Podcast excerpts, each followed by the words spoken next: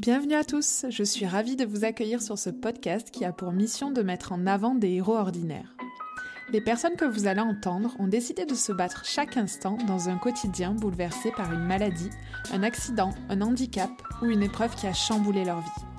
Je m'appelle Pauline, je suis sensible depuis toujours aux histoires et parcours de vie atypiques et j'ai décidé qu'il était temps de mettre à profit mon accent chantant pour faire ce que j'aime le plus au monde partager et échanger avec des personnes remarquables et inspirantes.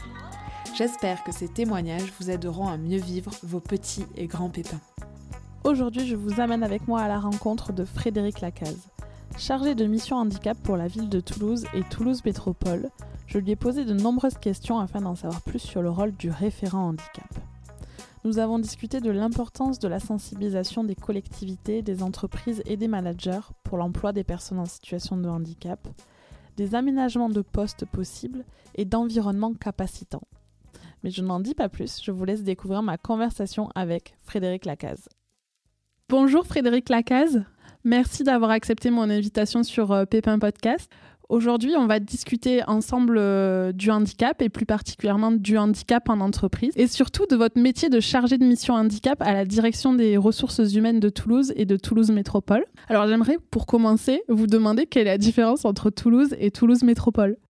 Alors, la mairie de Toulouse, c'est la municipalité et Toulouse Métropole, c'est euh, la métropole qui regroupe 37 communes, euh, Toulouse, mais également Aussonne, Colomiers, Blagnac, Saint-Orens.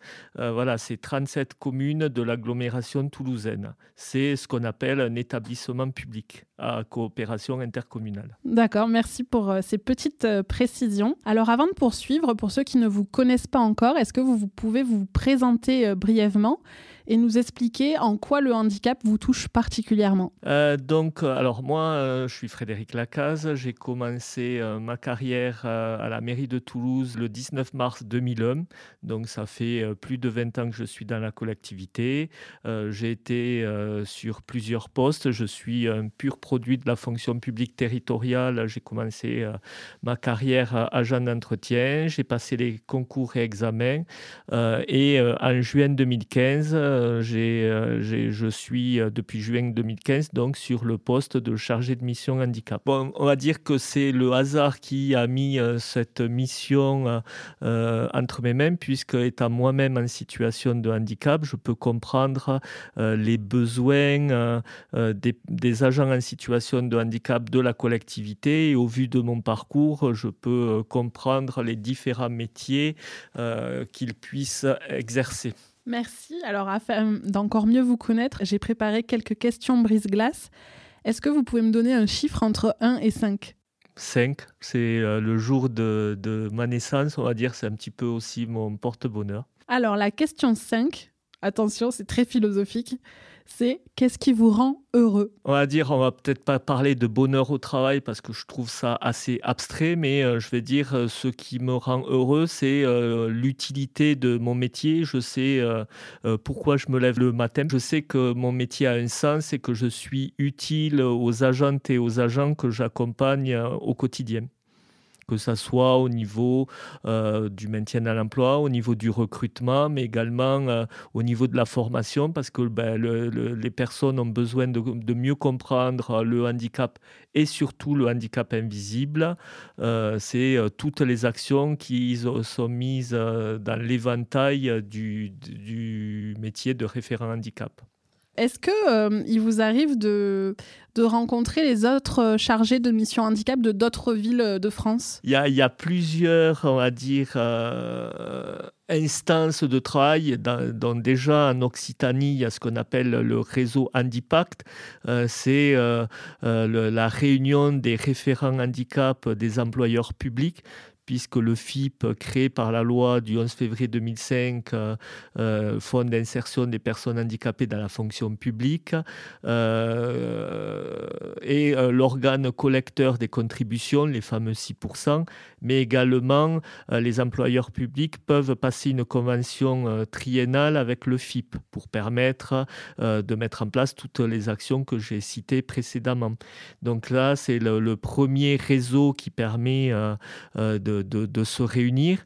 ensuite, le, le, FIP a mis aussi en place le comité des usagers, qui est une instance nationale composée de 12 personnes en situation de handicap et 8 référents handicap de différentes collectivités et fonctions publiques. Il y a la fonction publique d'État, hospitalière et euh, territoriale. Donc ça me permet de rencontrer également des collègues euh, d'autres collectivités pour permettre d'échanger, de, de, confronter nos pratiques. Euh, et le but de cette instance, c'est d'améliorer les aides pour accompagner les personnes en situation de handicap.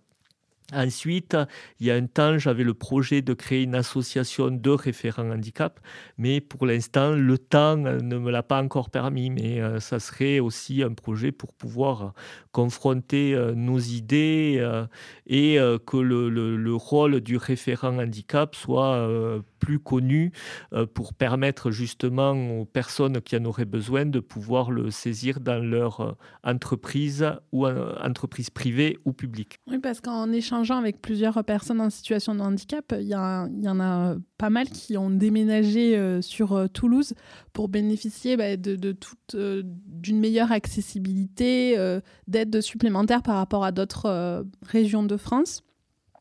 Est-ce que, enfin, vous, au, vu de votre expérience, comment se positionne Toulouse par rapport à d'autres métropoles? Alors moi, je suis référent handicap auprès des agents ou futurs agents, mais je travaille également avec mes collègues du domaine handicap, accessibilité et vie sociale, euh, qui eux sont plus l'aspect usager. Euh, donc euh, ensuite, c'est vrai que à Toulouse, il y a beaucoup de choses qui sont faites pour permettre une meilleure accessibilité, qu'elle soit au niveau de la voirie, qu'elle soit au niveau des bâtiments. ensuite, on va dire Paris ne s'est pas fait un jour. Et moi, mon credo, c'est le handicap, c'est souvent la politique des petits pas. Euh, vaut mieux avancer petit à petit, mais que euh, faire des grands pas et qu'on devrait reculer par, euh, par derrière. Donc, effectivement, Toulouse a eu aussi le, label Destination pour tous décerné par le gouvernement. Donc, voilà, c'est un travail en commun, que ce soit auprès des, des, agents en interne, mais également auprès des usagers en externe. Et j'aimerais revenir sur le, le, FIP pour euh, que je comprenne, est-ce que le FIP, c'est bien l'équivalent de l'AGFIP euh, pour euh, les entreprises privées, en fait? C'est ça, on peut dire que c'est son cousin germain de, de, la fonction publique. Ok, la question suivante, c'était est-ce qu'il faut un diplôme pour faire référent handicap? C'est une très bonne question pas obligatoirement, mais euh, euh, on va dire, moi je vais le conseiller puisque moi en 2019, ben, je l'ai passé. Euh, moi j'ai passé le diplôme universitaire de référent handicap à l'université Paris-Est Créteil. Et de, depuis 2020, je suis devenu formateur à, à, ce DU pour pouvoir accompagner euh, les étudiants qui souhaitent euh, devenir ou qui sont ou qui ont envie d'avoir un aspect un peu plus théorique, euh, une culture commune pour être référent handicap. Alors parce que moi, j'ai considéré que ben, il faut marcher sur ces deux jambes avec l'aspect pratico-pratique et l'aspect théorique. Euh, ben, par exemple, la différence entre l'intégration et l'inclusion, euh, la posture professionnelle, euh, connaître les différentes typologies de handicap, connaître le cadre réglementaire. on parlait du FIP, ben, c'est quoi la différence entre l'AGFIP, le FIP, un accord d'entreprise, voilà ce genre, ce genre de choses. Donc moi, je conseille à ceux qui souhaitent, qui sont ou qui devraient être référents handicap, qui puissent se former. Il y a plusieurs euh, euh, DU ou diplômes qui peuvent être euh, présentés dans plusieurs universités de France. Il y, a un équivalent à Rennes, il y a un équivalent à, Nice. Donc voilà, après, et dans le cadre d'une convention avec le FIP ou avec la GFIP, ça peut être financé. ça peut être financé. D'accord. Est-ce que vous pouvez nous décrire une semaine type?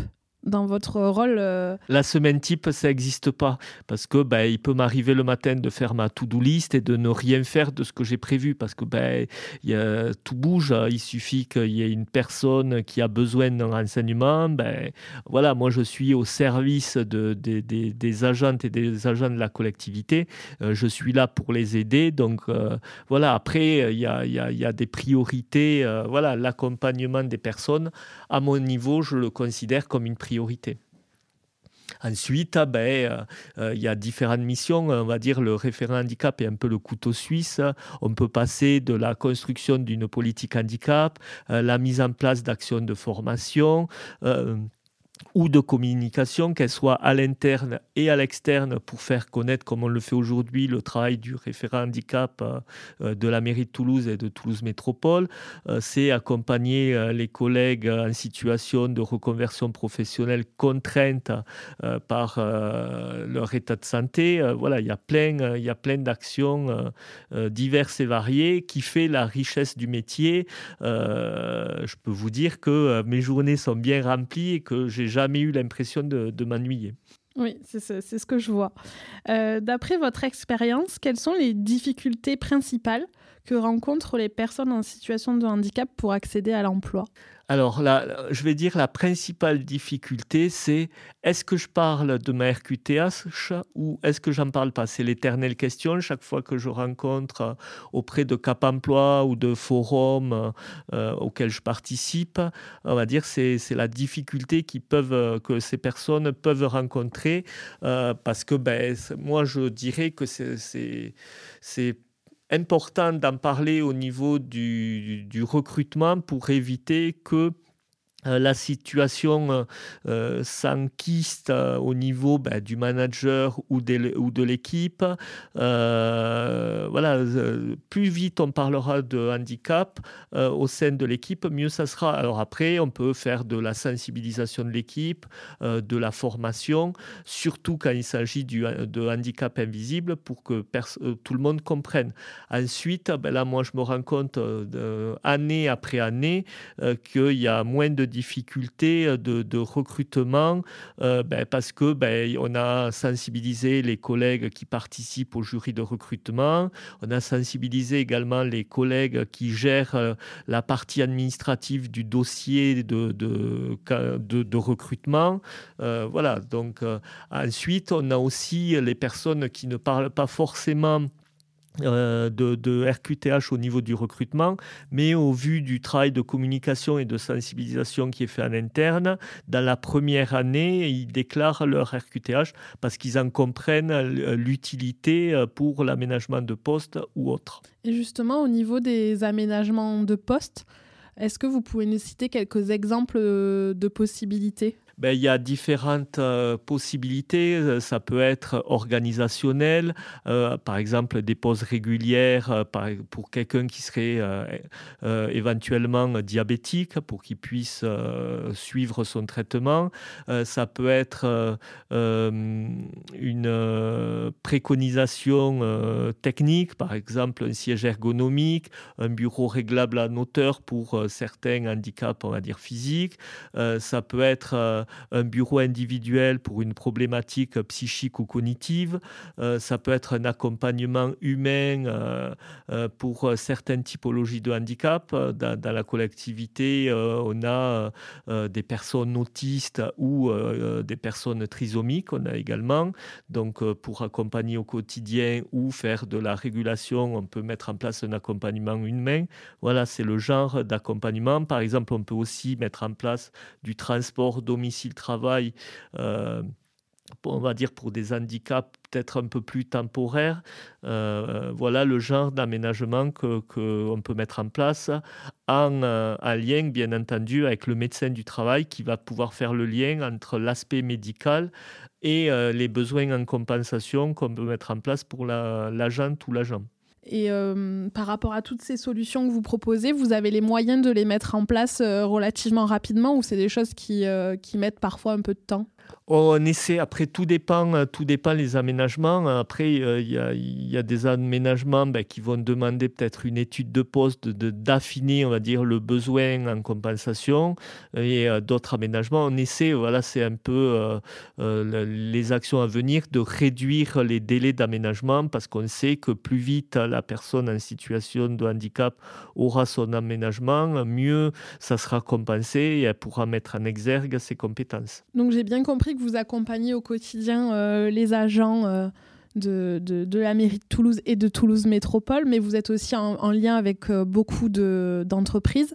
Est-ce que vous trouvez que les entreprises, aujourd'hui, elles jouent le jeu du recrutement de, personnes en situation de handicap?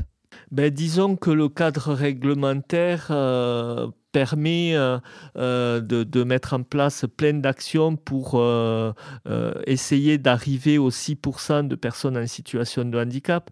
Ensuite, bien entendu, ben, il y a des entreprises qui jouent le jeu et il y a d'autres entreprises qui vont préférer payer la contribution que mettre en place une politique handicap. Ensuite, ben, c'est chacun à notre niveau, tel le, colibri de, de, de, M. Rabi. voilà, chacun doit mettre sa pierre à l'édifice pour que, euh, à terme, l'inclusion euh, soit dans les faits, ne soit pas qu'un vain mot. Et euh, selon vous, qu'est-ce qu'on pourrait proposer aux entreprises pour les encourager à embaucher plus de personnes en situation de handicap? Ben déjà les sensibiliser, leur montrer que au-delà du handicap, il y a des compétences, puisque nous, euh, à la mairie de Toulouse et à Toulouse Métropole, on recrute sur la base des compétences.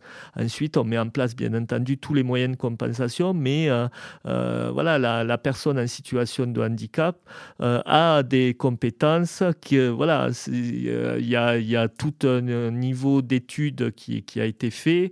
on a dans la collectivité des jardiniers, euh, des, agents administratifs, de tout. On a plus de 200 métiers et on a même l'adjoint au directeur général des services qui est lui-même en situation de handicap. Donc ça va du bas de l'échelle jusqu'en haut de, la hiérarchie euh, euh, de, nos organisations. Il y a des postes à pourvoir Il y a toujours des postes à pourvoir Oui, il y a de, toujours des postes à pourvoir.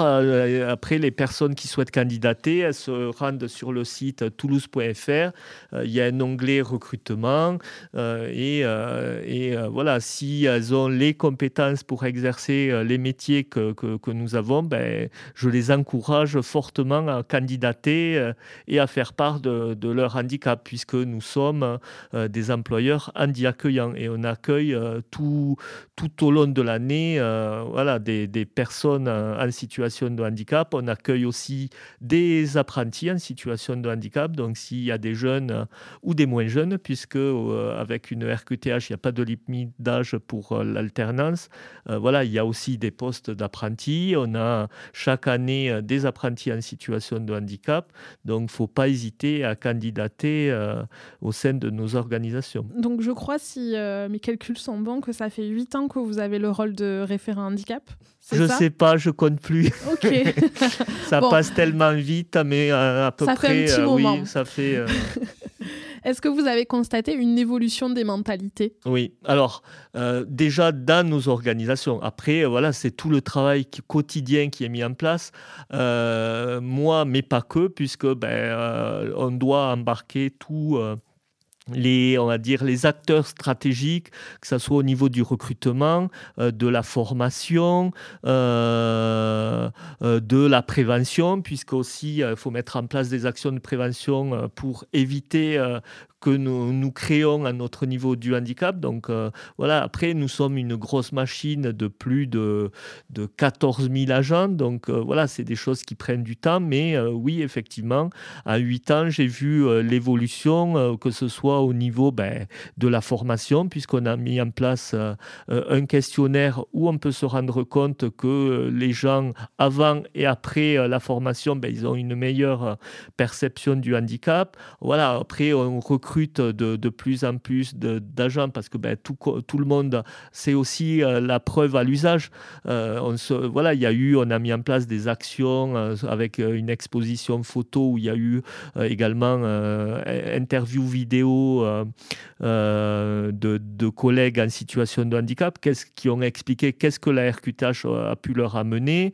voilà, c'est ça permet aux autres de pouvoir s'identifier en disant ben, si ça marchait pour elle ou lui, pourquoi ça marcherait pas pour moi euh, Voilà, après c'est un travail de longue haleine euh, de tous les instants, mais effectivement, à 8 ans, j'ai vu euh, l'évolution positive que, que, ça a pu avoir. Donc j'ai vu que sur LinkedIn, vous étiez membre du comité des usagers du FIP, Fonds d'insertion des personnes handicapées dans la fonction publique.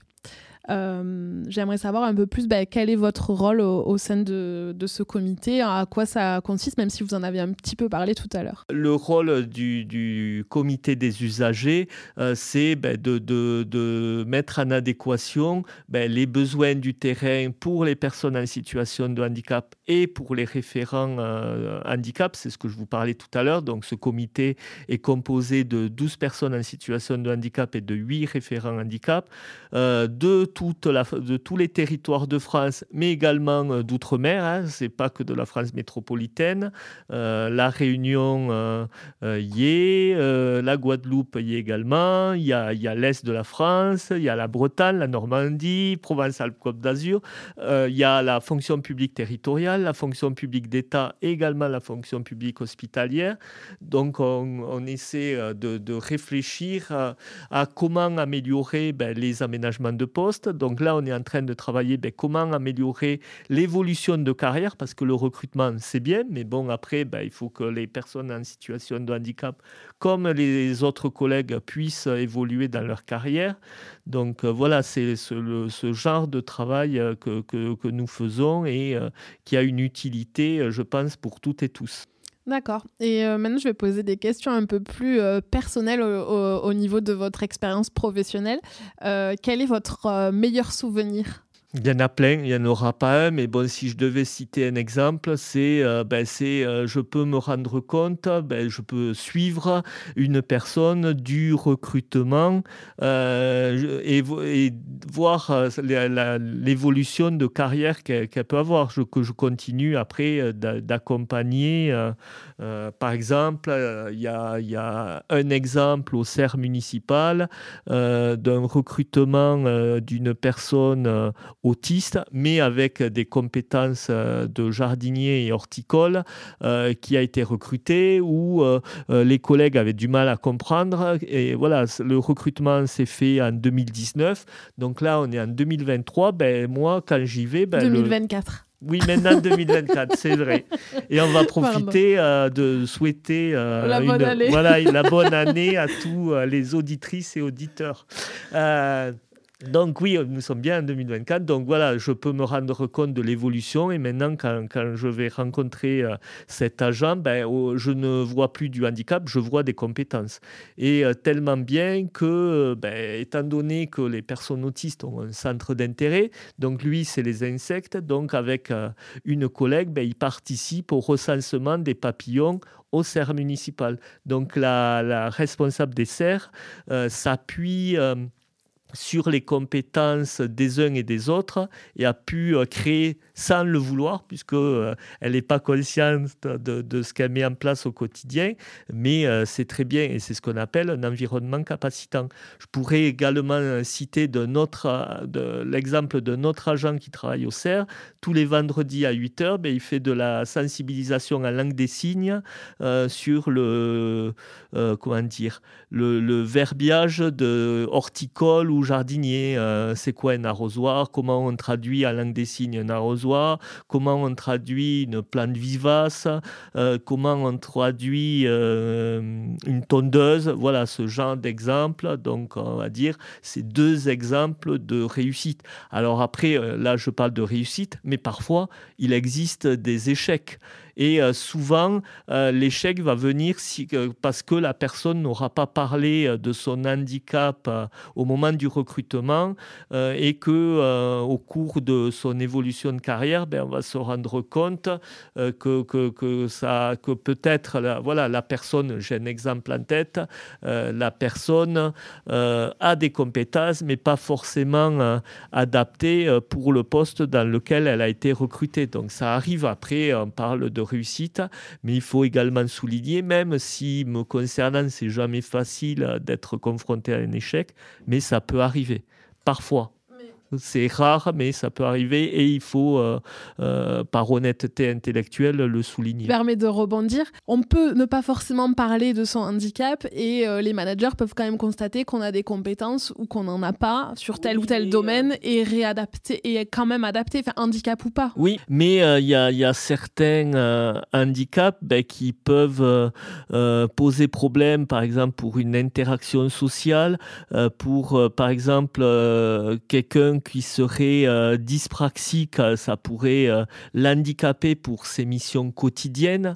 Voilà, il y a des métiers auxquels la, personne, même avec un aménagement de poste, ça va pas être conseillé. Alors nous, dans notre collectivité, étant donné qu'on a plus de 200 métiers, plus de 80 directions, on peut réussir à déplacer, déplacer la personne dans un environnement plus sécure par rapport à sa typologie de handicap. Mais c'est pour ça que chaque fois que, que je communique en interne ou en externe, euh, je, je, dis, euh, pas, euh, voilà, il est toujours bien de parler au plus tôt possible, au moment du recrutement ou après de son handicap. Voilà, après, comme vous le dites, le handicap n'enlève pas les compétences. Nous, collectivité, en lien avec notre convention FIP, on peut mettre en place tous les aménagements de poste en lien avec les médecins. Parce qu'après, on parlait de sensibilisation. Ben, nos médecins euh, connaissent, on va dire, tous les aménagements qu'on peut, mettre en place. Donc, euh, voilà, ça a été aussi un travail de sensibilisation euh, parce que ben, c'est important à leur niveau qu'ils, aient toutes les cartes à main. Donc, voilà, on peut, on peut mettre en place tout ça. Et hum, tout à l'heure, vous avez parlé d'environnement capacitant. Est-ce qu'on peut revenir sur ce terme? Qu'est-ce que c'est, selon vous, euh, un environnement capacitant? Alors après, j'ai peut-être un peu euh, survolé le, sujet par rapport au CER municipal. Ben, c'est euh, euh, vous avez un groupe de, personnes qui composent un collectif de travail et ben, chacun a, des points forts et des, des points faibles. donc on redistribue le, travail au sein de l'équipe en, en, identifiant les points forts des uns et des autres. par exemple, ben, vous allez avoir on imagine une préconisation, euh, pas de port de charge de plus de 10 kg, mais vous allez euh, pouvoir compenser euh, cette préconisation par, si on reprend l'exemple que j'ai cité tout à l'heure, vous avez un centre d'intérêt qui est les insectes. Le collègue, ben, lui, il n'a pas forcément, donc on va s'appuyer sur ce point fort. C'est un échange de bons procédés pour que le collectif de travail puisse mettre en exergue chacun à son niveau ses compétences ça a l'air euh, idéal euh, quand on en parle, mais à mon avis, ça ne doit pas être si facile à mettre ben, en place. Donc là, dans le cadre de notre prochain conventionnement avec le FIP, donc euh, dans, une convention FIP, il y a une, une fiche action qui s'appelle innovation. Donc là, étant donné que à mon niveau, euh, j'ai identifié les serres municipales comme un environnement capacitant. On va mettre en place une étude au sein des serres pour pouvoir euh, euh, mettre en place une méthodologie, comment on peut mettre en place un environnement capacitant, pour ensuite pouvoir le déployer dans d'autres collectifs de, travail de, nos collectivités. Hyper intéressant. on arrive presque aux questions de la fin, mais avant, j'aurais une petite question sur euh, donc, bah, vous faites partie des acteurs euh, du handicap. Euh, et j'aimerais savoir quelle croyance ou le genre de, de phrases que vous entendez qui vous agace au sujet des personnes en situation de handicap. Celle qui m'agace le plus et que j'entends parfois, c'est des bras cassés. Ben non. Si je reprends les exemples, euh, la multitude d'exemples que, que j'ai, ben non. Euh, voilà, si je reprends l'exemple euh, des serres municipales, ben le, collègue maintenant habite un appartement seul, il a passé son CACES. On a aussi d'autres exemples de, de, de, personnes ben, qui ont été en apprentissage et qui ont été recrutées à l'issue d'apprentissage. Donc, ben, si c'était des bras cassés, comme j'entends parfois, ben, ils pas forcément là. Ou euh, ben, celui-là, c'est un tir au flamme. Ben, ben, peut-être pas, parce que ben, y a de la fatigabilité, il y a, des handicaps peut-être cognitifs ou psychiques qui peuvent engendrer de la fatigabilité. Mais euh, euh, moi, parfois, il m'arrive d'aller au cerf municipal où il y a de l'absentéisme, mais les collègues en situation de handicap que je connais, ben, eux, ils sont présents. Donc après, euh, qui, qui, euh, voilà, voilà. Euh. Ça y est, on a mis le bazar là. on a mis le bazar au service municipal. non, non, non, non, mais bon. Après, ben, c'est comme dans d'autres, dans d'autres collectifs. Après, voilà, la personne en situation de handicap essaie de démontrer qu'elle a des compétences et ben, c'est comme pour d'autres, d'autres personnes, mais elle fera, voilà, elle mettra plus d'énergie énergie euh, pour démontrer alors qu'il n'y a pas forcément besoin. Euh, après, une fois que les personnes sont convaincues que, ben, elles se rendent compte que le handicap, c'est pas une difficulté dans un collectif de travail.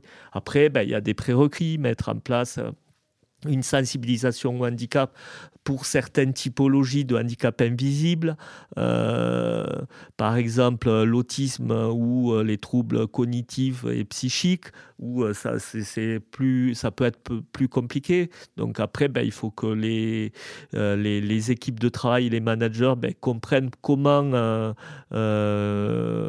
réorienter la forme de management pour accompagner au mieux ces personnes-là. mais voilà, j'ai plein d'exemples où ça peut être compliqué au début et après, euh, ben, ça se passe bien. Et vous l'avez un, petit peu abordé. En quoi ça peut être un avantage? Parce que là, on a parlé parfois des, inconvénients ou des adaptations à mettre en place, mais en quoi c'est un avantage dans, un collectif de travail euh, bah, d'avoir des personnes en situation de handicap? Ben après, au-delà du handicap, euh, quand on recrute, il faut pas recruter, on va dire, les, euh, le même profil que soi. Il faut recruter euh, euh, la richesse d'un collectif de travail. C'est une équipe diverse et variée, qu'elle soit composée d'hommes, de femmes, de parcours différents, éventuellement de, de, couleurs de peau différentes. Après, on va pas rentrer dans l'orientation sexuelle parce que voilà. Mais la diversité dans les grandes la diversité. La diversité dans son ensemble est une richesse. Mais si on ne reste que dans le champ du handicap, euh, euh, ben, les, personnes en situation de handicap, elles auront peut-être une vision différente, mais euh, voilà, comme je, le, je l'ai dit de nombreuses fois au cours de cet entretien, au-delà du handicap, il y a des compétences. je pense que là, c'est rentré dans la tête de tout le monde. Bon, on arrive aux questions de la fin. Est-ce que vous avez un livre, un podcast, un film ou une musique dont vous avez envie de nous parler alors, euh, ben, j'ai plusieurs choses que j'ai découvert dernièrement. Ben, déjà, j'ai découvert euh, Théo Curem, euh, que, que, je ne connaissais pas et que voilà, je me suis intéressé à son parcours. Et voilà, quand on parle de, compétences, ben, lui, de son handicap, il en a fait une force. Après, ben, je conseillerais le livre de Virginie Delalande, première avocate sourde de naissance.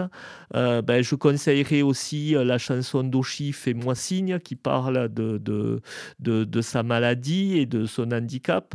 Euh, donc voilà, euh, après, il y a il y a tellement de personnes en situation de handicap qui donnent euh, d'une certaine manière des leçons de vie, que ce soit cinéma, musique, livres, qu'il y a plein de choses. Après, euh, étant donné que nous sommes en 2024, nous avons les Jeux olympiques et paralympiques où euh, vous allez pouvoir vous rendre compte que euh, voilà, il y, a des hommes et des femmes en situation de handicap, mais qui font du sport comme n'importe quelle autre personne. Oui, et pour ceux qui ne connaissent pas encore Théo Curin, c'est un athlète, un ancien athlète paralympique quadri-amputé et qui maintenant relève des défis sportifs et qui est aussi acteur. Hein. il a joué dans des séries, dans des films, il acteur, anime conférencier. voilà, donc n'hésitez pas à aller vous renseigner. autre question, est-ce que vous avez une citation ou un mantra qui vous motive au quotidien? Oui, très question pertinente. Tout seul, on va plus vite. Ensemble, on va plus loin. Le collectif avant tout. Euh, est-ce qu'il y a un sujet dont on n'a pas parlé et que vous aimeriez aborder? Si je devais conclure avec deux chiffres, euh, qui sont quand même importants. Il euh, ne faut pas oublier que 80% des handicaps sont invisibles et que 85% des handicaps se déclarent au cours de la vie. Donc, euh, personne n'est à l'abri du handicap. Et après, dernier chiffre, euh, pour parler des maladies chroniques, parce que c'est un sujet d'actualité, euh, à l'horizon 2025, donc c'est demain, on va dire, euh, une personne sur quatre sera concernée de près ou de loin par la question. Ok, bon, c'est un peu effrayant là, tous ces, tous ces chiffres. Bah, mais tout ça pour dire, pour, pour dire qu'en fait tout le monde doit se sentir concerné. de près ou de, de loin. Près ou de loin, on est tous touchés par le handicap ou la maladie au cours de notre vie. Que, et pas que dans sa vie professionnelle. Euh, on peut personnel. Être, voilà, personnel, de près ou de loin. On peut être aussi aidant familial. Euh, voilà, il y, y, a, et après quand on regarde les études, les aidants familiales sont de plus en plus jeunes. Donc il y a, voilà, de près ou de loin, chacun et chacune sera euh, dans sa vie euh, concernée euh, de l'école jusqu'à la retraite en passant par la vie privée. Voilà. Une raison de plus pour être tous tolérants et bienveillants et écouter Pépin Podcast, quoi. Voilà, on va dire ça. De quoi êtes-vous le plus fier aujourd'hui? De tous les accompagnements euh, mis en place au quotidien, de la politique handicap euh, euh, de la collectivité, du soutien des élus et de la hiérarchie, de, de, réussir à embarquer les collègues, de, on va dire, changer le regard sur le handicap. Donc ça, c'est votre fierté personnelle? personnel et professionnel. Bon, ok. Qu'est-ce que vous avez envie que l'on retienne de votre témoignage? Qu'au-delà du handicap, il y a des compétences. Oh, bah là, c'est matraqué, là, c'est sûr. Et qu'est-ce que l'on peut vous souhaiter pour l'avenir? De continuer mes missions, qui sont euh, une vraie richesse euh, de tous les instants. Merci beaucoup d'avoir répondu à toutes mes questions. Merci pour euh, votre temps. Merci pour les invités que vous m'avez suggérés. Et euh, à bientôt. Merci à vous pour l'invitation et à bientôt. Et voilà, cet épisode est terminé. Merci à Frédéric Lacaze pour sa confiance et merci à vous pour votre écoute. N'hésitez pas à aller voir les notes de l'épisode pour en savoir plus. Une dernière chose, si vous avez aimé cet épisode et que vous souhaitez me soutenir, n'hésitez pas à laisser un avis sur Apple Podcast ou Spotify ou en parler autour de vous. Cela m'aidera beaucoup à faire connaître Pépin Podcast. Merci et à très vite pour un prochain épisode.